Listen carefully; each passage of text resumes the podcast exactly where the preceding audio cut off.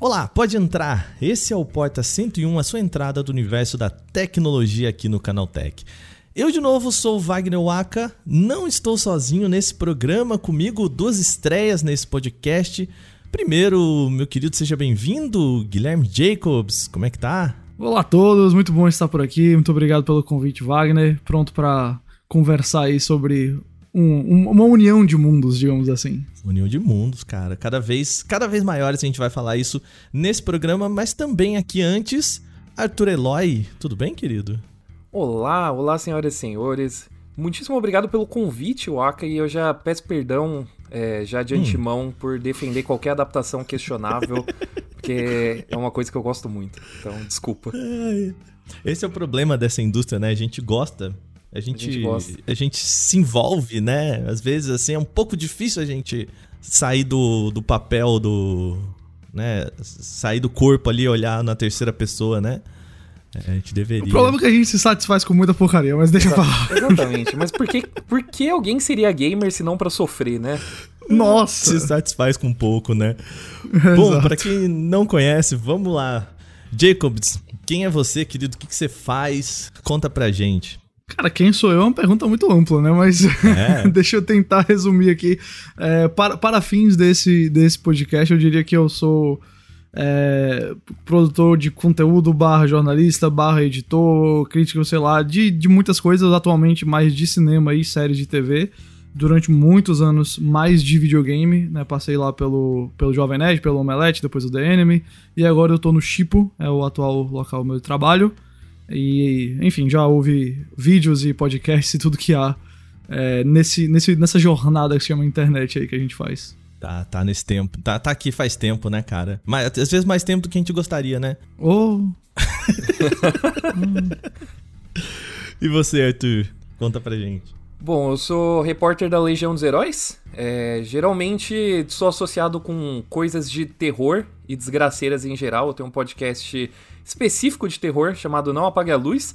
E também já tive passagem aí por um bom tempo no Omelete, inclusive com o Jacobs. A gente já, é já trabalhou duas vezes em dois sites diferentes, né? Então tem, tem, aí uma longa história, né? Mas geralmente você vê meu nome associado ou com opiniões ruins ou com filmes de terror. Eu vou mudar o título desse podcast para Jacobs e Eloy The Reunion. The né? Reunion. Que é, é outra moda da indústria do, do cinema e séries aí, né? Exato. né? E a gente vai fazer o nosso especial de 10 anos aí. Assim, é, a gente vai, vai sentar numa é, sala. É a trilogia. Muito bem, gente. Hoje a gente tá com dois convidados aqui que navegam aí, né, nessas dois mares, o universo dos, do cinema, séries e também dos games, porque a gente vai falar sobre a união disso, né? Vamos falar sobre games novamente aqui no nosso Porta 101. O mercado de audiovisual, com cinema e séries, cada vez abraçando mais franquias de videogames. Tem filme do Mario vindo aí, curiosamente com Chris Pratt, que disse que vai falar pra caramba, né? Já prometeu que ele vai falar pra caramba. Ameaçou que curioso. vai falar pra caramba. pois é. Ameaçou que... É mais isso, né? Assim por aí. Muito bom. A gente teve Sonic 2 sendo lançado agora, né? O Sonic 1 que foi aí um relativo sucesso, a gente pode dizer assim, né? Filme de Uncharted, The Witcher na Netflix. Teve filme de Uncharted? aconteceu ou não aconteceu? Aconteceu. Teve mesmo? teve, teve é, é, chama é, Homem-Aranha no Cargueiro, esse filme. Ah, tá certo. Entendi. É com o Tom Drake, né? Ele mesmo. Isso, esse mesmo. A gente tem Castlevania na Netflix, o The Witcher, Halo, que é outra série aí que aconteceu também, falaram. E a gente tava acostumado, assim, com várias produções já de games e tudo mais, sempre que era meio galhofa, e parece que essa galera, a galera tá entrando mesmo, de fato, puxando as IPs de games para o mercado do cinema. É isso que a gente vai falar, o que, que aconteceu que o audiovisual tá de olho na indústria de games. Depois da nossa vinheta, a gente volta pro nosso papo.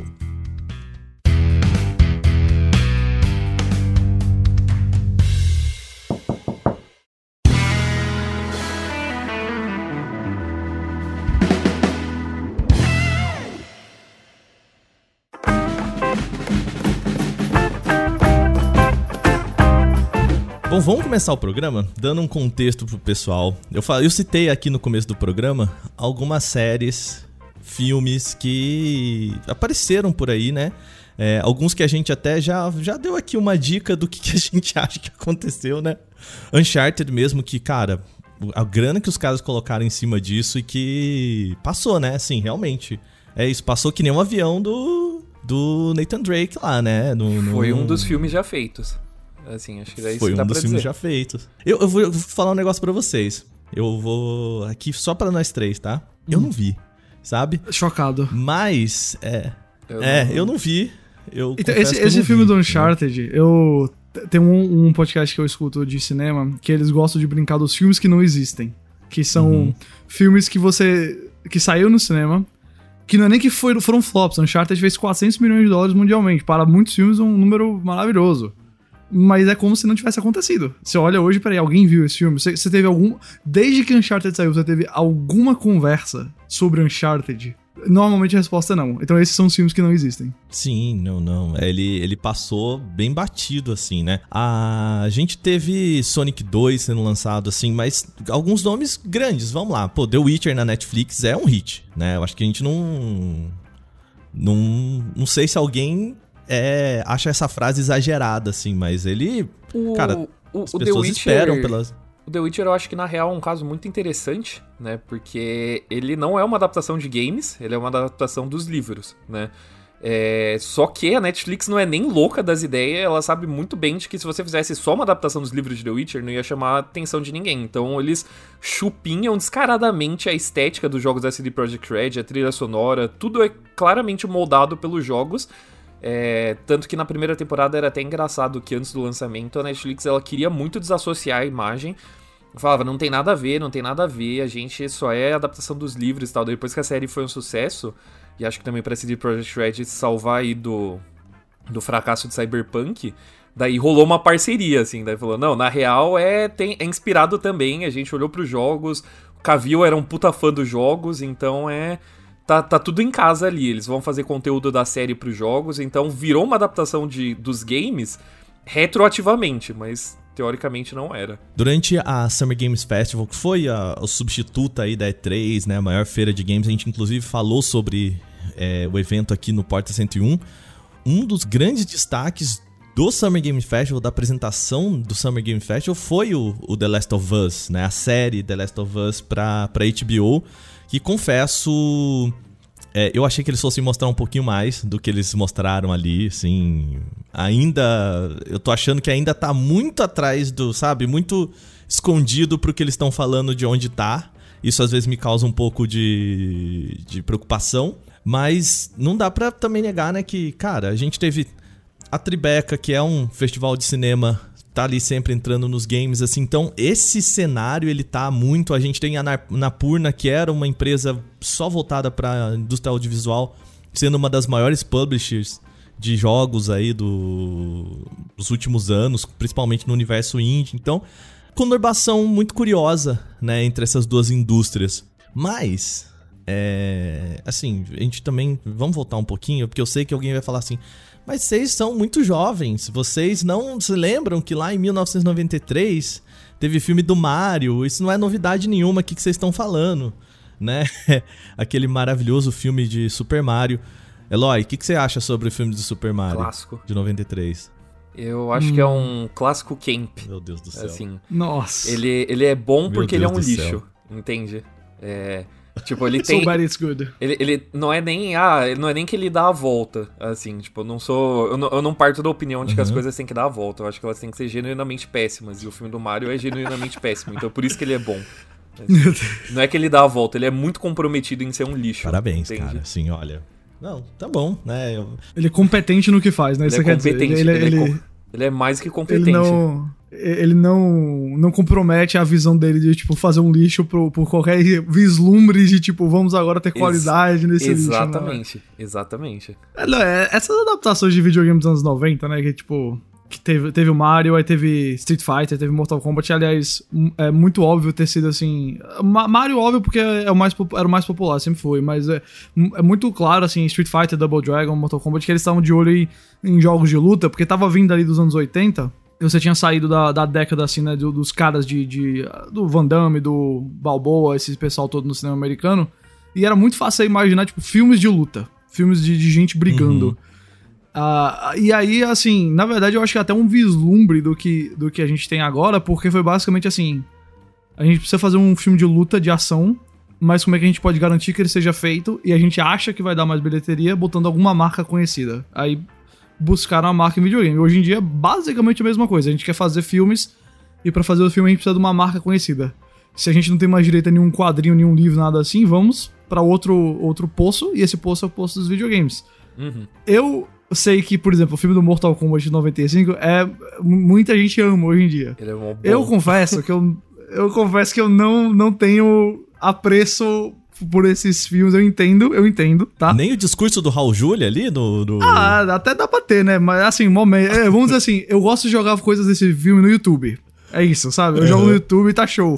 Mas, mas eu entendo, eu não, não, não menosprezo esse, esse filme especificamente de forma alguma, porque Cara, é, é assim, é, é, aquela arte do tipo, meu Deus, eu nunca imaginei que iam fazer um filme de Mortal Kombat. E aí tava lá o filme do Mortal Kombat, sabe? Então é, pô, tem, tem uma certa, tem um especial disso aí, né? A galera, a galera se sente. O fã se sente visto, né? Digamos assim. Eu concordo muito com o que o Jacobs falou, e eu acho que é interessante você ver é, que naquela época os games eles eram muito derivativos do cinema.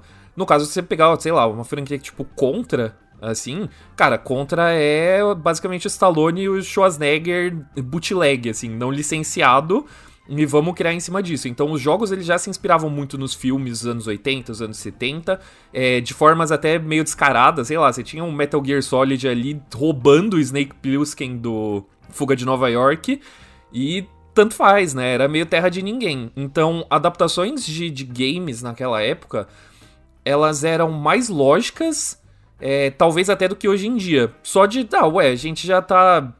A gente já tem isso que é tão parecido, por que não fazer um filme aí de baixo orçamento e tanto faz, vamos ver se a gente tira uma grana disso. É, eu, eu, eu, defendo algumas dos anos 90 é, como genuinamente boas. Eu acho o filme do Mortal Kombat genuinamente bom. Eu reassisti há pouco tempo, eu não tenho apreço nostálgico é, por ele. Eu realmente gostei, eu acho ele estiloso, eu acho ele divertido, a música é ótima. E você vê também como moldou os jogos, inclusive, né? Mortal Kombat, ele só é o que é hoje depois do filme, né? Ele... É, você pega, tipo, um personagem tipo Kano, é, antes... É, antes do filme, ele era tanto faz. Qualquer um, assim. Ele só ganhou a personalidade dele de australiano babaca por causa de como ele foi retratado no filme. Então é engraçado ver como essas indústrias elas já se cruzaram antes e como é uma troca mútua, assim. O cinema hoje em dia aprendeu muito com a linguagem dos games e os games aprenderam muito mais com o cinema, né? Tipo, muito, muito mais. Com certeza. Ah, eu acho que ali voltando para 90 ainda assim, tenho dois pontos que me parecem é, dificultar esse, esse momento da indústria, né? Assim, era um momento em que as empresas de games viam que tinha uma galinha de ovos de ouro ali, né? Putz, cara, em 90, é, a gente brinca que um dos PowerPoints mais famosos da indústria de games nesse, né, de 2010 para frente aí é que a indústria de games é o mercado mais valioso do que o cinema e a música juntos, né? Aquele clássico, frase clássica, né, que a gente vê. Mas não era assim em 90, né? Você imagina um, uma empresa de games falando assim, cara, a gente pode mordiscar o mercado de, de cinema, por que não, né? A Nintendo, ela aprendeu a duras penas assim, que, putz, cara, série é, quadrinho, série de, de Zelda que. desenho de Zelda que parece que foi feito pela a criança da turma da Ibonha lá, né? Que, negócio feio, mal desenhado. Aquele, aquele traço de animação gospel. Tá é. Meu Deus, exatamente é isso. Assustador. Eu acho assustador. E, e, e, por um tempo a Nintendo teve programa de TV, né? De, de cara, umas, umas, coisas meio bizarras assim que quando você, quando você olha, ela aprendeu que, bom, a gente não pode simplesmente abrir a nossa IP pra geral, assim, né? E ela aprendeu, acho que muito isso com a Disney também, com o Mickey, né? De tipo, cara, a gente precisa controlar. O Mario, ele é uma IP muito, muito valiosa, né? Por isso que de 93 pra cá a gente tá vendo o Mario de, voltando pro cinema agora, né? E você pode ter certeza, ele não sei se ele vai ser um filme bom, eu não quero cravar isso, mas assim, ele não vai ser o filme de 93. Assim, obviamente não. Cara, sabe? Eu, eu acho que hoje em dia é muito difícil também de sair um filme genuinamente ruim. principalmente trabalhando com uma marca assim famosa, mesmo, sei lá, tipo, é, o Uncharted que a gente brincou no começo. É, esse filme ele não tinha ele não tinha como ser péssimo, porque existe agora essa noção de proteger a, a marca, né? Proteger as IPs, que era uma coisa que não existia é, culturalmente nos anos 90, nos anos 80. Um IP nos anos 90, é, uma marca, ela servia justamente para você testar os limites de até onde ela vai. Tá ligado? Tipo, vamos, uhum. vamos, esti vamos esticar isso daqui, vamos ver é, o quão longe a gente consegue chegar e quanta grana a gente consegue tirar antes de alguém reclamar.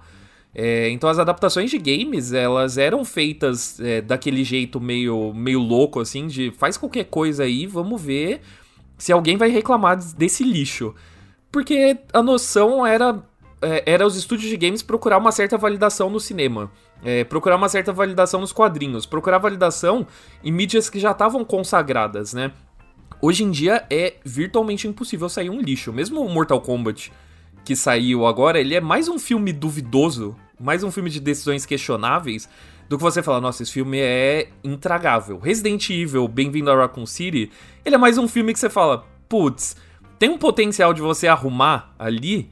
Ele parece mais tipo uma casa bagunçada do que você fala, não, ok, isso daqui, o que, que aconteceu aqui, sabe? Uhum.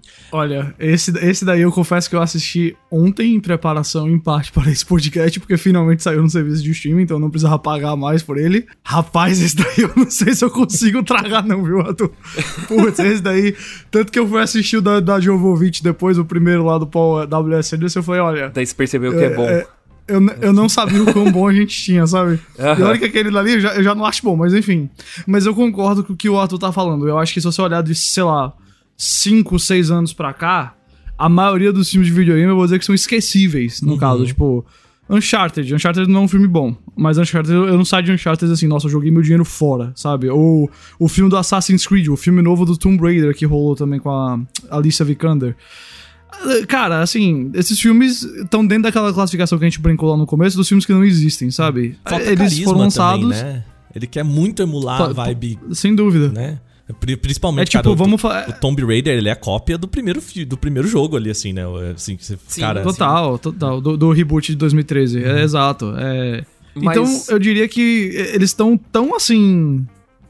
É, é, o videogame realista, né? O videogame que é levado mais a sério, assim. Não tem tanta tanta galhofa nesses filmes como tinha no começo dos anos 2000. Porque essa, a gente falou da, da era dos anos 90, mas assim que vira ali pros anos 2000 é... Delícia. É assim... Nossa. Época de ouro das adaptações de games. regras, não, não sei o que é isso, sabe? O Vebo, Mas... né? No, no seu, na, na, sua. Sem amarras, né? maior maior cineasta que temos. o Ebol simplesmente o maior cineasta que temos, né? Mas enfim, antes de entrar nesse mérito, só, só para concluir uma coisinha aí, puxando também um pouco do Jacobs e do que vocês falaram, é. A própria Disney, por exemplo, se você olhar, ela também não tinha essa proteção à IP que ela tem hoje em dia. É, por mais que, obviamente, sempre foi sempre as franquias dela foram valiosas, a Disney também fazia muito lixo direto para home video.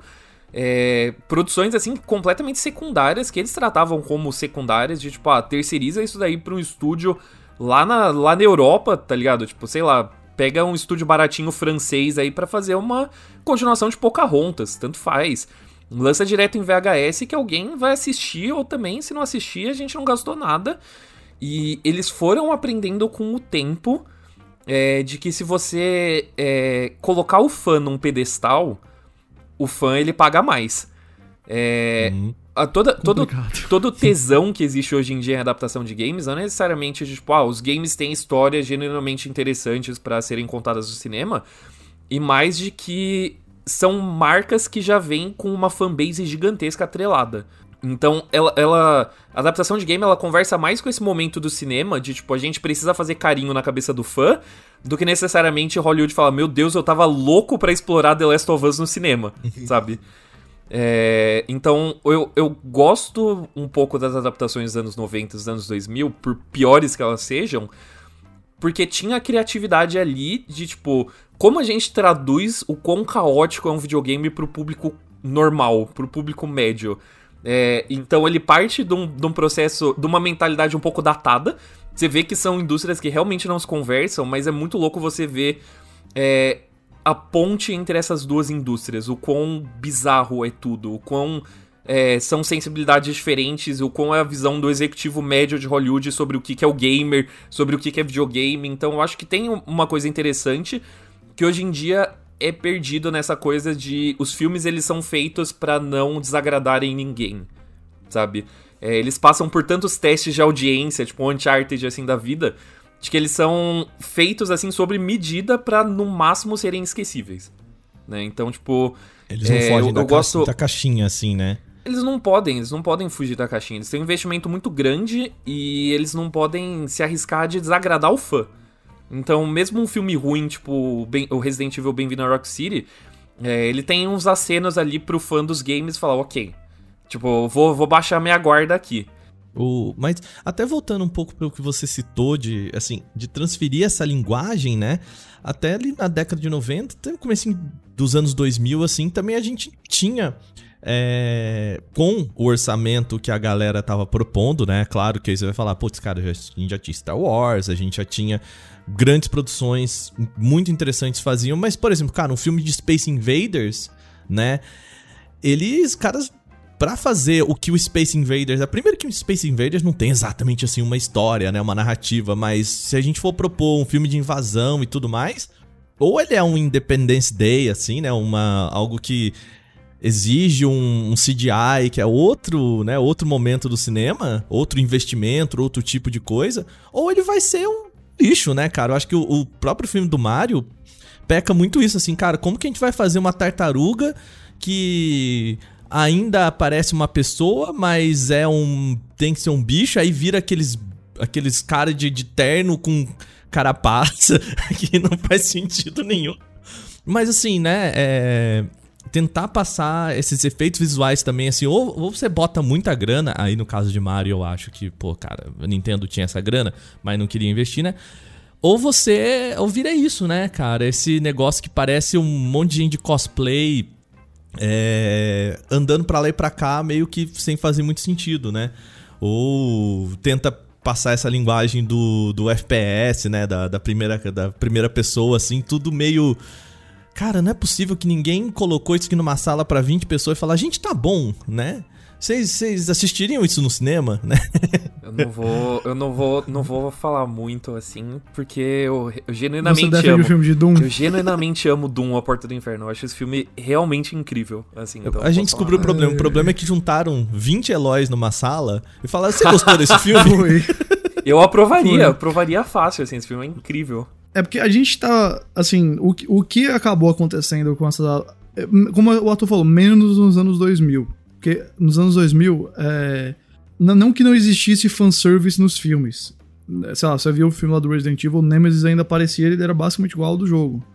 Mas a utilização do Nemesis era muito menos sagrada, até porque, gente, é o Nemesis, pelo amor de Deus. É, é, é recontextualizado é, para fazer sentido pro público médio e não necessariamente pro fã, né? Exato. E aí, o que eles diziam assim, ah, o que é que vai, o fã vai gostar? Basicamente de ver, literalmente, ter ali a imagem parecida com que você tem no, no jogo. Hoje em dia, e isso é um problema que vai muito, muito além só do, dos, das adaptações de videogame, é super presente em filmes de heróis e talvez ainda mais nos filmes de continuações de legado, né? Tipo Ghostbusters, Caça-Fantasma, essas coisas mais assim, que é você ter o, o, o sucesso do filme baseado simplesmente no ato do reconhecimento.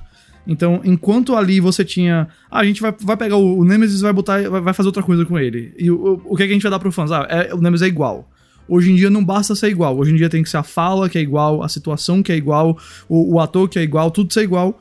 E muito disso, sei lá, Jurassic World tá aí um exemplo muito recente se apoia como muleta no fanservice. O fanservice vira só isso. Não, não existe justificativa emocional, não existe justificativa no roteiro. É só, ah, eu estou vendo algo que eu reconheço, eu lembro dessa situação, eu lembro dessa piada, portanto, isso é bom. Não existe mais nada além disso, né? E aí a gente tem, eu acho que exemplos de coisas que sabem pegar isso e tirar algo genuinamente emocional da coisa. Eu acho que o Top Gun recente é um exemplo muito bom. Mas o caso dos filmes de videogame, eles são muitas vezes agora, especialmente nos anos 2010, 2020, ligados a essa ideia de tipo, eu reconheço algo, portanto eu gosto de algo. Então, a gente eu, eu vejo esse filme do Resident Evil, por exemplo, que eu mencionei, é, eles pegam um documento dos jogos, lá do, do, do It Taste, né? Quando a pessoa tá se transformando no zumbi, eles transformam isso em algo, um elemento muito maior nos, nos filmes, porque eles sabem que o, o ouvir aquilo ali, o ver aquelas palavras, vai gerar no fã um. Olha, eles pegaram um negócio mais obscuro. Não é, não é só que tem, o, tem o, o Chris aqui com a jaqueta verde dele, é porque eles leram os documentos do jogo. E que só eu sei, portanto, né? que eu. É. Exato. Por, portanto, isso aqui tá, tá olhando para mim e dizendo assim: eu tô vendo você, eu reconheço que você tá aqui, fã.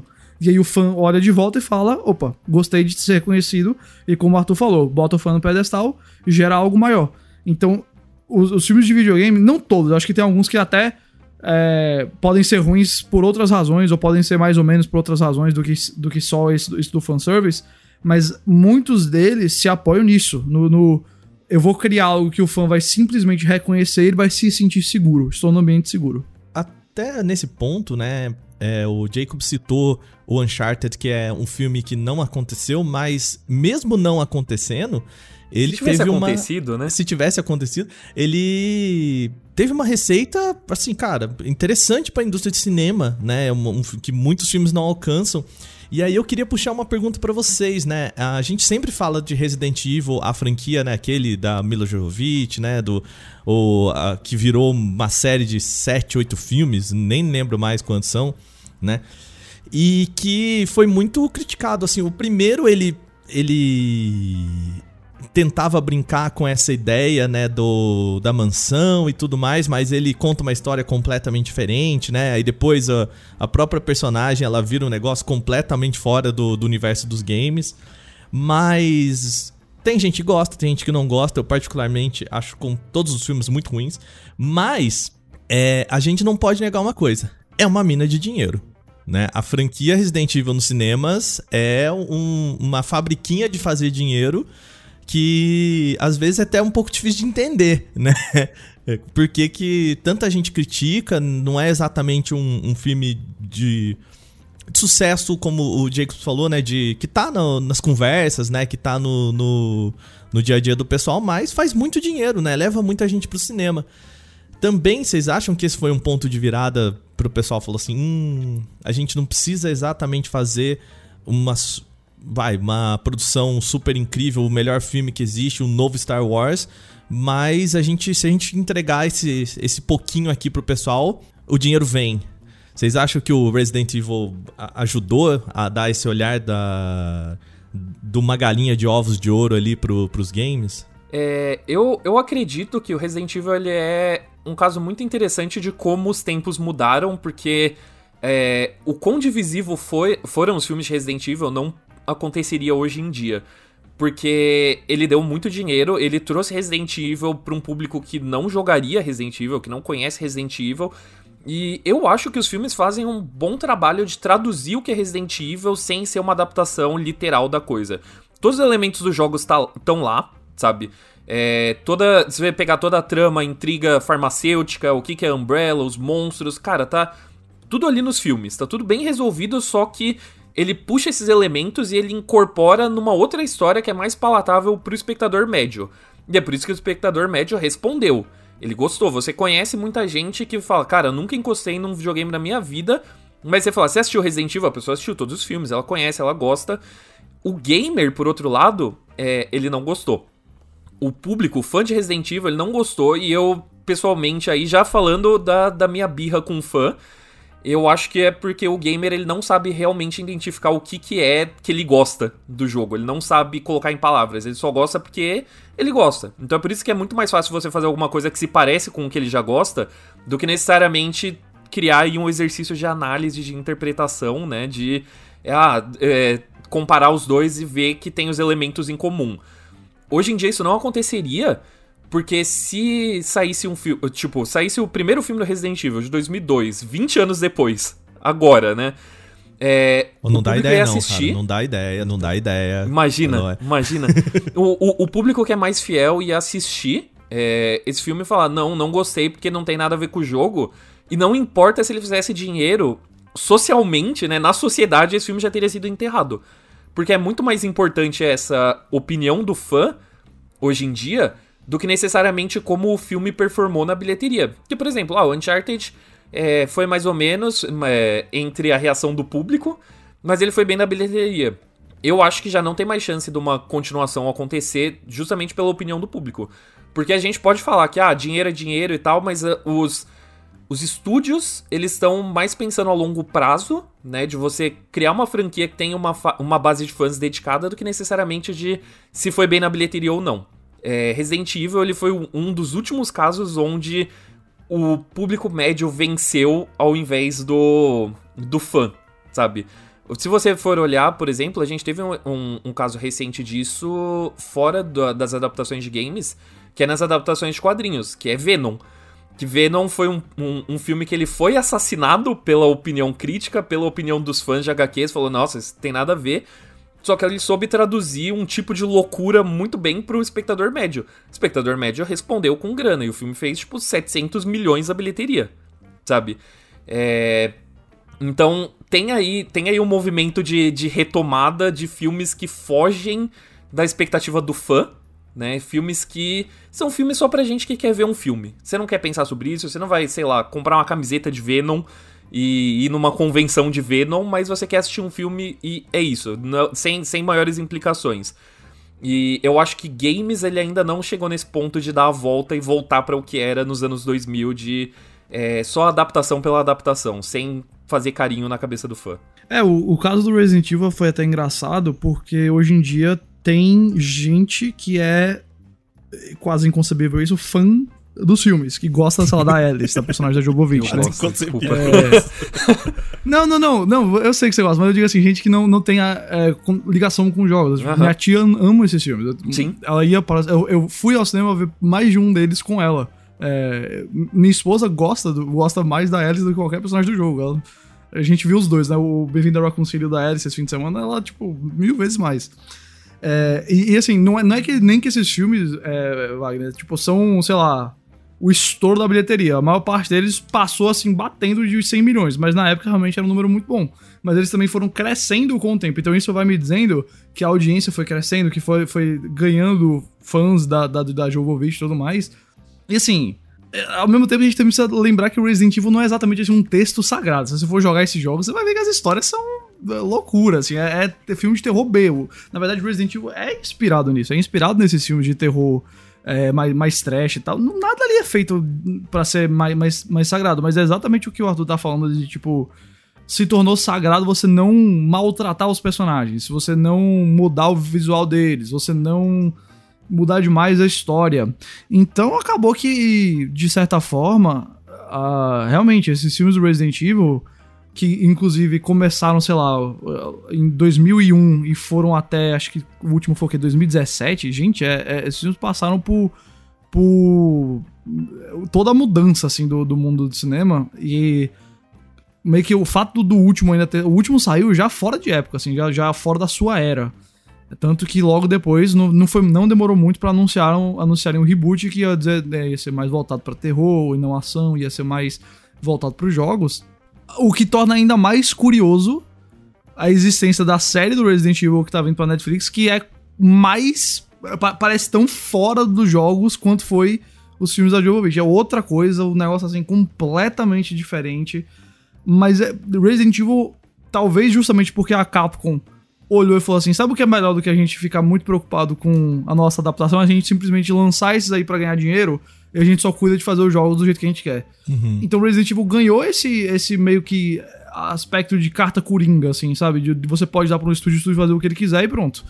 Um, porque assim, enfim, né, eu acho que só para terminar esse, esse ponto sobre Resident Evil, ele também se beneficia muito de ser basicamente uma história de zumbi que é um gênero que é muito popular em qualquer coisa. Todo mundo gosta de, de coisa de zumbi.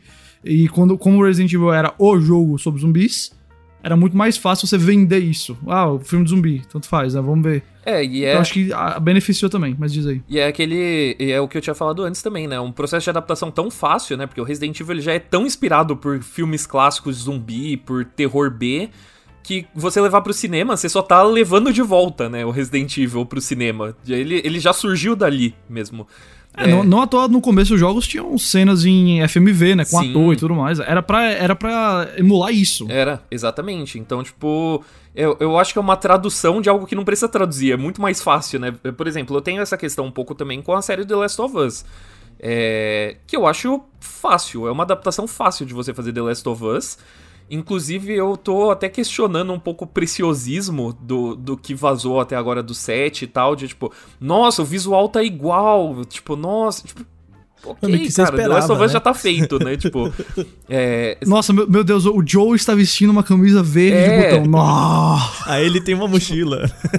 tipo, ele já, tipo, já é um jogo hiper realista, já é um jogo extremamente cinematográfico, né? Tipo, ele bebe pra caralho da. Li... Desculpa, não sei se pode xingar. Pode, pode, é, fica tranquilo. Ele, ele bebe bastante dessa linguagem cinematográfica. Você vê assim. Ele é basicamente Filhos da Esperança em forma de jogo, né? Ele é com a mesma estética, com a mesma trama, com a mesma progressão, então você vai adaptar ele em forma de série. Eu não entendo de onde parte o preciosismo do fã de falar, não, isso tem que ser igual ao jogo. O jogo já existe, ele já é assistível como um filme, como uma série de TV. É, então, hoje em dia parece que as adaptações elas são muito engessadas nisso de tem que ser parecido com, com o jogo, tem que ser, senão isso daqui vai, vai, vai virar violento, sabe? O Resident Evil, que, que o Jacobs falou, quando ele foi anunciado, você consegue medir essa mudança de tempos, né, através de Resident Evil. Porque terminou o último filme lá da, da Mila, que já foi é, meio fracassado, né? A galera já, já tinha meio que superado. O novo foi anunciado não só falando, ah, vai ser uma experiência mais de terror e tal, mas sim vai ser fiel aos jogos. Essa, essa foi a palavra, falar, ah, vai ser de fã para fã.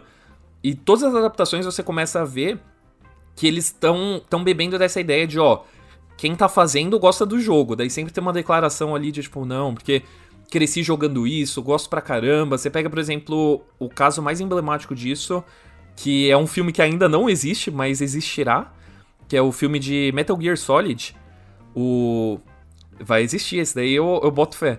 O, o diretor, o Jordan Voight Roberts, ele toda a campanha dele para promover esse filme foi com base de eu amo esse jogo com a minha vida. Eu sou muito fã do Kojima, olha aqui uma arte conceitual, olha aqui a minha interpretação do texto dos jogos, tipo, ele tá jogando muito nessa ideia de tipo, eu amo isso com a minha vida, então você, fã, tem que vir assistir o meu filme.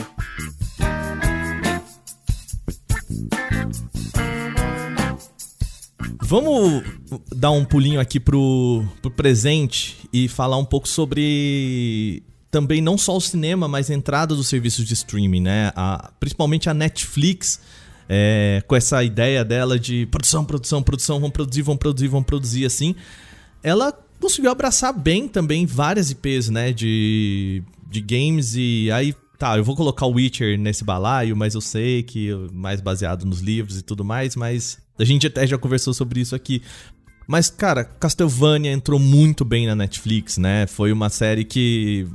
É, por mais que não seja, de novo, um super burburinho, mas foi muito muito bem recebida, né? A gente vê agora. É, tá tendo continuação agora. Tá tendo continuação esperada, né? Aguardada por um monte de gente. Não sei se também é a nossa bolha aqui, né? Mas.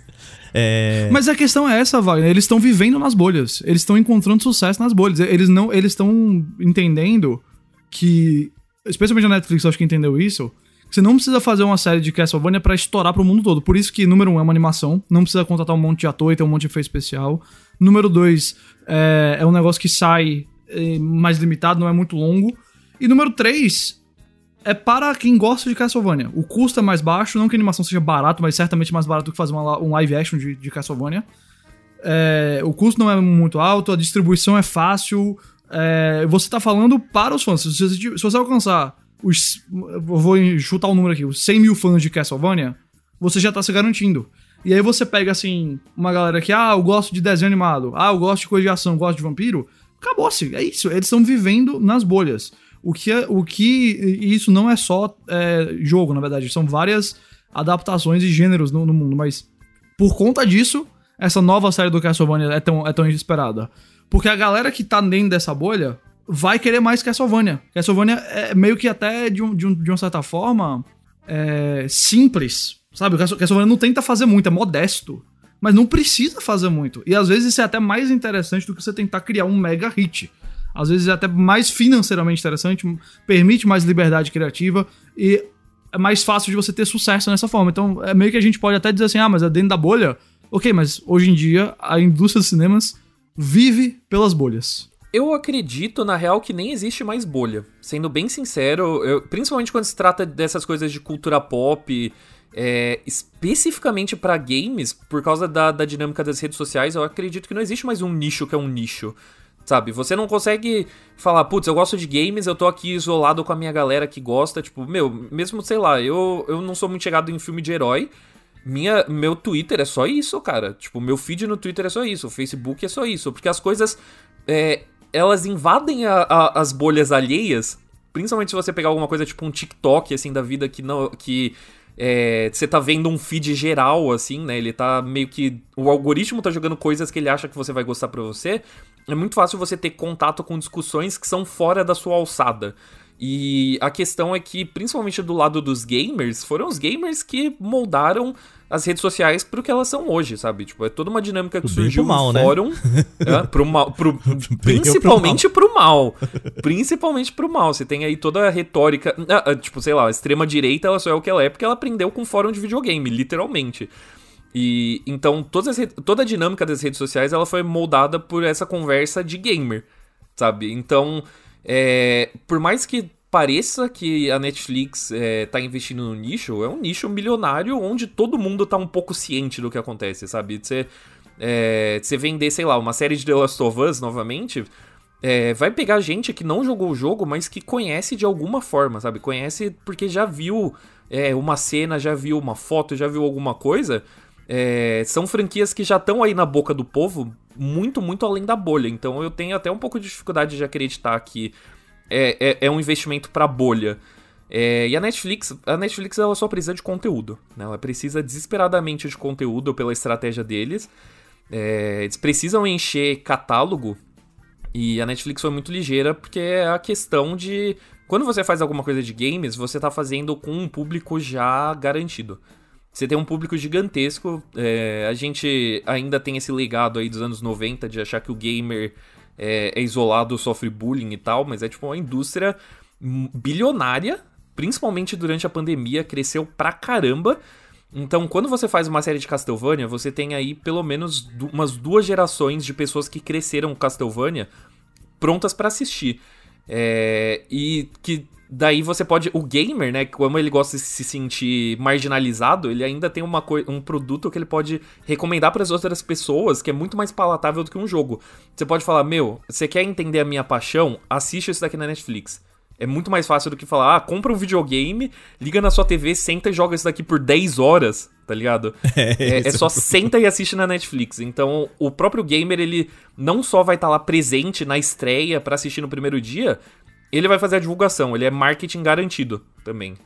É, até por, por ligar, eu acho que gatilhos que estão apagados ali na memória, né? Eu acho que Castlevania, um exemplo até pessoal, né? É, amigos que eu falei, cara, oh, tem a série da, da, de Castlevania Netflix, é muito legal, assim, é, é legal para quem não, não entende nada, não conhece e tudo mais, né? E um amigo meu falou: Ah, mas Castlevania é aquele jogo que a gente jogava no Super Nintendo. Falei, é isso, é esse. Né? Então, assim, a pessoa se afastou, mas lá na infância chegou a ter um contato com a franquia, isso tá meio na memória dela, assim. E se você, ah, legal, pô, nem sabia que isso ainda existia, né? A pessoa fala isso pra você assim, porque né, ela se afastou, nem sabia que isso existia. E, e a hora que você põe, talvez, numa Netflix, assim, eu, a, a Netflix, eu acho que ela também é, virou um status para muita gente de produções que, que merecem um, um, certo palco, sabe? Ah, se tá na Netflix é, é porque alguém acha que é legal, né? E, assim, gente, é. O que tem menos curadoria, vamos dizer ali, de, desse serviço de streaming é geralmente a Netflix, mas, mas ele carrega um pouco desse status também, né? De Sabe, eu não tô pedindo pro cara ir no cinema B, ali na Augusta, virando uma esquina, descendo no shopping pra ver um filme que é super cult. Não, tô falando, cara, liga no streaming aí, né? É, que ele provavelmente já assina. Mas a Netflix, não, a questão da Netflix também é que é uma via de mão dupla, né? Ela não tá também só querendo trazer os games, mas também abraçando esse os jogos propriamente dito, né? Esse eu acho que é um outro assunto, mas que vale a gente citar aqui, que é eles colocando jogos na plataforma deles, né?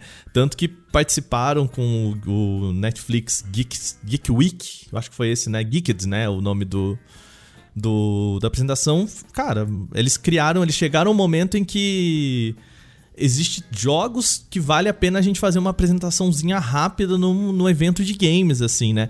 Coisa que, sei lá, eu, eu nunca pensei em falar assim, nossa, né, HBO vai fazer uma apresentação né, de para mostrar os seus jogos. A gente, quê?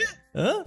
Né, no, no, no, não conversa, né, mas é o que a gente fala, Netflix é uma empresa primeiro de tecnologia e segundo de entretenimento, né?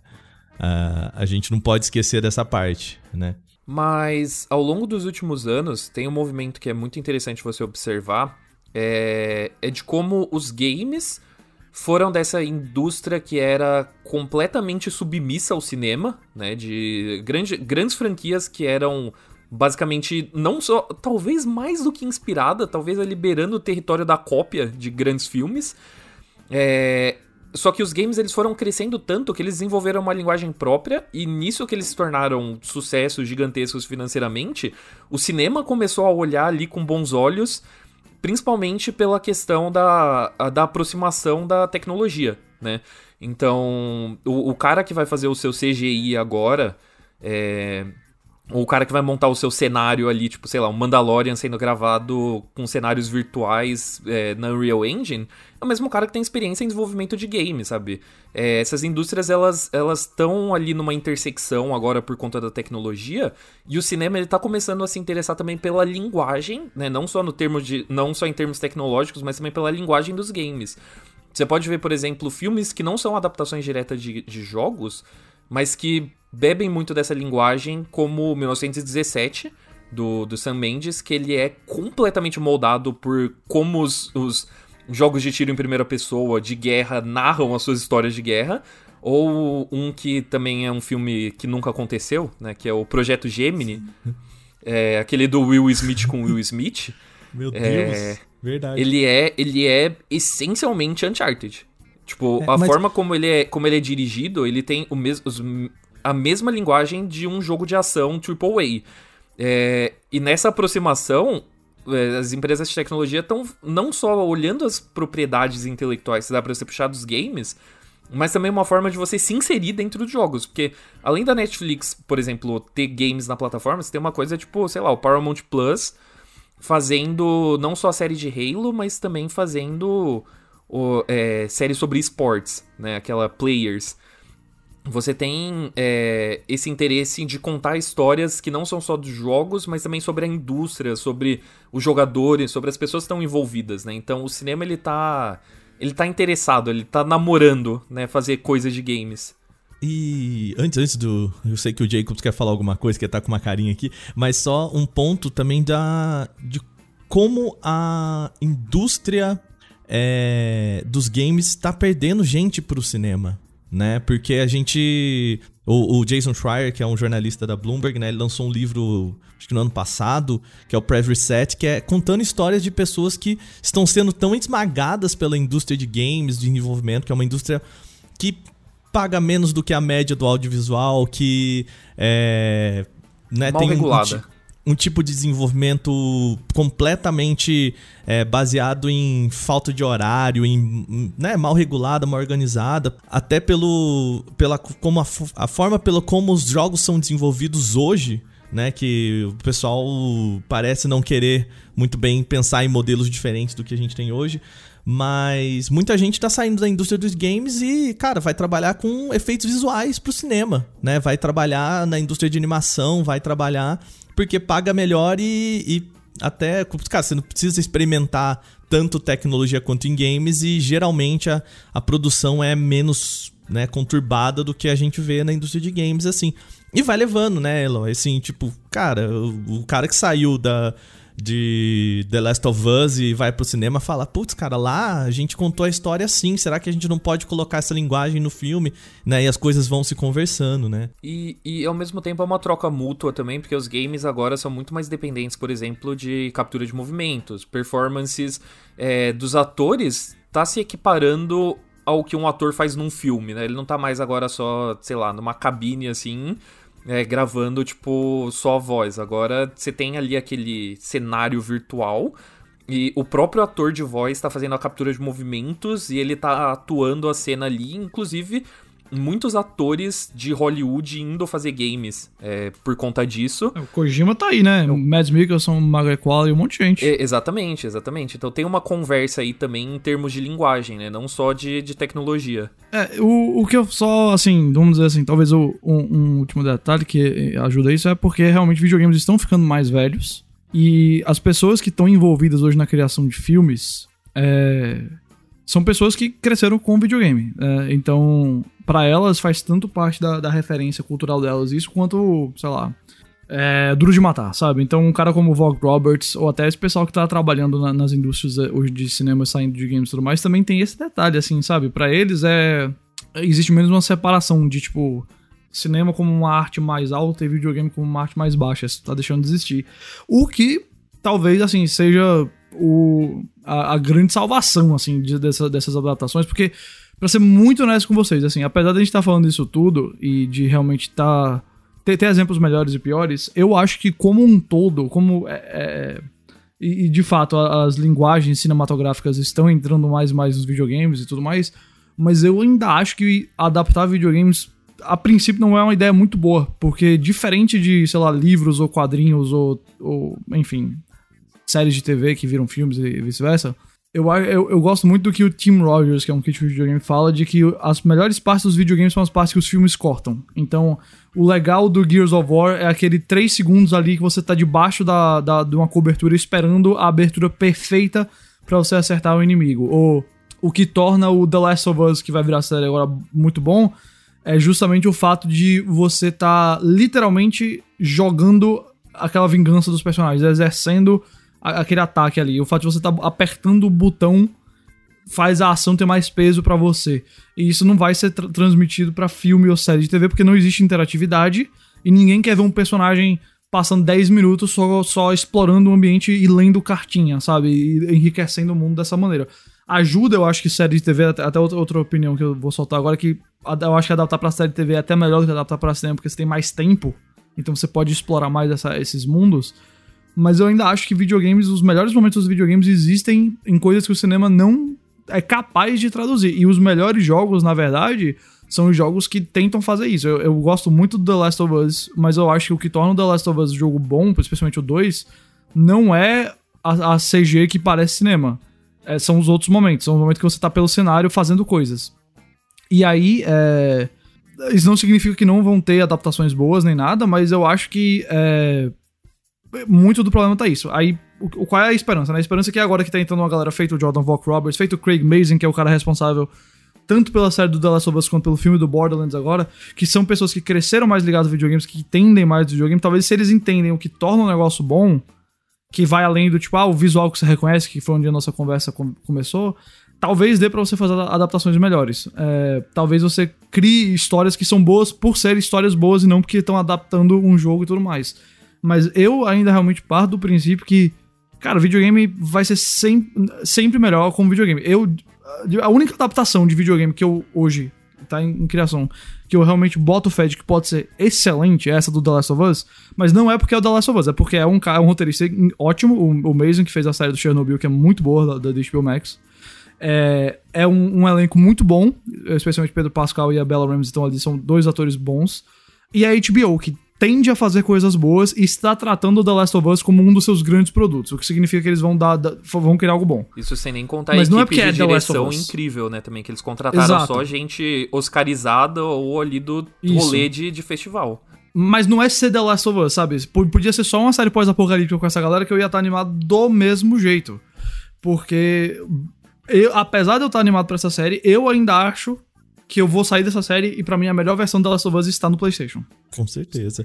E até pra gente fechar aqui o nosso papo, até a Sony também fazendo um movimento bem curioso nesse sentido, assim, até por conta, cara, né, ela já vinha fazendo isso antes da, da pandemia, mas assim, a pandemia mostrou para a Sony que o mercado de games para ela é um mercado bastante seguro em relação ao entretenimento, né? Assim, na, na própria pandemia, o, os games já eram um grande carro-chefe do guarda-chuva Sony, né? Mas, cara, produtos é, sofreram com escassez de, de, de oferta. Cinema. né? Acabou ali no meio da pandemia, foi um vale ali na, na história da Sony. E os games seguraram o tranco da empresa, assim, por esses dois anos, né? E a impressão que eu tenho é que, tudo bem, tá, a gente já falou que o The Last of Us estava ali em discussão muito antes da pandemia, né? A gente tinha as IPs da Sony, o Uncharted também já estava em produção, mas já anunciaram ali o Ghost of Tsushima, a gente já vê outras histórias da Sony sendo ventiladas como possíveis é, já indo pro cinema assim. O ponto que talvez seja muito diferente do que a gente viu na década de 90 é que agora parece que as empresas estão, pelo menos essa, Sony, a própria a Netflix, a, com The Witcher, com todas essas séries, elas estão dispostas a botar uma grana para fazer um negócio mais interessante, pelo menos, né? É isso, num cara, vamos con contratar gente grande aqui e o que o Jacobs falou talvez também seja bom. Se você chegasse para um cara grande lá na década de 90 e falasse assim, cara, vamos fazer uma, uma adaptação desse jogo aqui, o cara, meu amigo. Eu quero ganhar Oscar. Eu quero. Eu quero fazer. Eu quero fazer cinema de verdade. Eu não quero brincar com, com esse brinquedinho que vocês estão falando aí, né? Porque é isso, games. E hoje, não, cara. Você vê que o Miko sentar lá, ele pira com fazer Death Stranding, né? Ele sai e fala, cara, é, é, é, é da hora, né? É divertido, é legal. Então, assim, são duas. É, é um momento que parece que as empresas estão falando assim, cara, vamos tirar o, o escorpião do bolso aqui pra, pra fazer o negócio acontecer como deve ser, né? Porque se a gente investir, o retorno pode ser bem interessante, né? HBO que tá aí com, com The Last of Us não deixa a gente mentir, né? Com tudo que vocês falaram. É, é isso, não é o Ebo fazendo, né? Nada contra o Ebo, amo, Coitado mas assim, né? né, cara? Mas tem seus limites, né? eu, eu acho que a abordagem da Sony, ela tem uma abordagem que é diferente da Netflix, eu acho que é uma pegada um pouquinho mais clássica, de que a Sony ela quer se estabelecer no, no, no mercado aí de consoles mesmo, como a empresa dos blockbusters sabe? Você vai associar ali de que se é um jogo da Sony, se é um exclusivo, é porque o negócio é finíssimo, assim, logo de cara, sem você nem ter jogado. E o. E, e, no caso, essa estratégia do cinema, a Sony ela pretende usar o cinema mais para você engrandecer as franquias que ela já tem, é, do que necessariamente é, para expandir as franquias pro cinema por si só. Ela é mais de, tipo, você vai já dar um status. The Last of Us ela já tem esse status grandioso. Quando você faz uma série da HBO com diretores oscarizados, com um, um roteirista vencedor de Emmy, você tá falando The Last of Us, ele não. Ele é bom bastante como jogo e bom bastante como cinema. Então só serve para engrandecer mais a marca é, de exclusivos da Sony do que necessariamente o aceno que a Netflix está fazendo pro, pro mercado de games, sabe? Muito bem, gente. Eu ficaria aqui mais, sei lá, horas e horas falando. Acho que é um assunto muito. A gente tem muitos exemplos, muita. Muito porquê que as indústrias, né? Elas se conversam tanto e. Aí a pergunta aqui rapidinho que eu vou fazer para vocês é um jogo rápido, hein? Jacobs, que jogo você gostaria de ver no cinema? Ou numa série? Meu Deus. Um... Pergunta eu... difícil, né? Pô, pô, não sei. Deixa eu, deixa eu pensar. Putz, cara, você, você devia ter me preparado. eu ainda acho que. Eu ainda acho que Assassin's Creed pode render algo bom se você fizer basicamente como uma desculpa para fazer um filme épico de, de guerra de época, assim, sabe? Você.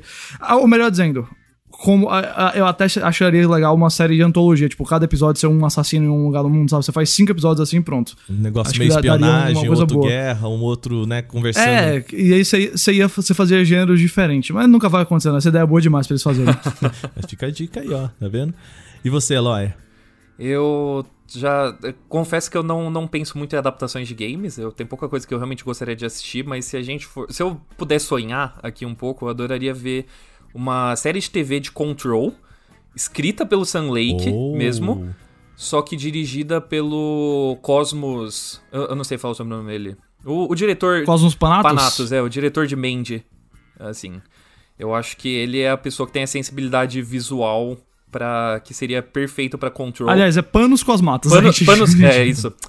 É uma série de Control escrita pelo Sam Lake, dirigida pelo, pelo Panos Cosmatos, diretor de Mandy, ia ser incrível. Talvez um pouco, né, é, é, não, não seja a ideia mais original, mas eu adoraria. Inclusive é animado já pra série de Alan Wake, que tá em desenvolvimento aí há um tempinho. Como, como eu achei bem original, assim, pra, pra matar aqui. Eu gostaria, eu acho que um Parasite Eve daria um, daria um bom filme. Total, total. Entendeu? Assim. Daria um, um bom filme, um filme interessante. Esse B, aí na mão B. do Uebo ia ser incrível. Não, bem B, assim, bem, sabe? Bem, bem cachorros cachorro se transformando na frente da tela, assim, sabe? Aquele CG que os caras vão gastar 90% do orçamento em 5 minutos de um cachorro, quer dizer, 5 minutos, não, em 30 segundos do cachorro se transformando, e o resto do filme vai ser tudo efeito prático, sabe? Nossa. Da hora. Qualidade, qualidade. Muito bem, gente. Queridos, obrigado de verdade por, por vir bater um papo com a gente, de trazer esse, né, trazer todo o conhecimento de vocês. Vocês engrandeceram demais esse programa. E eu queria convidar a nossa audiência a conhecer um pouquinho mais do trabalho de vocês, começando pelo Jacobs, querido. Como que o pessoal pode conhecer um pouco mais do que você faz?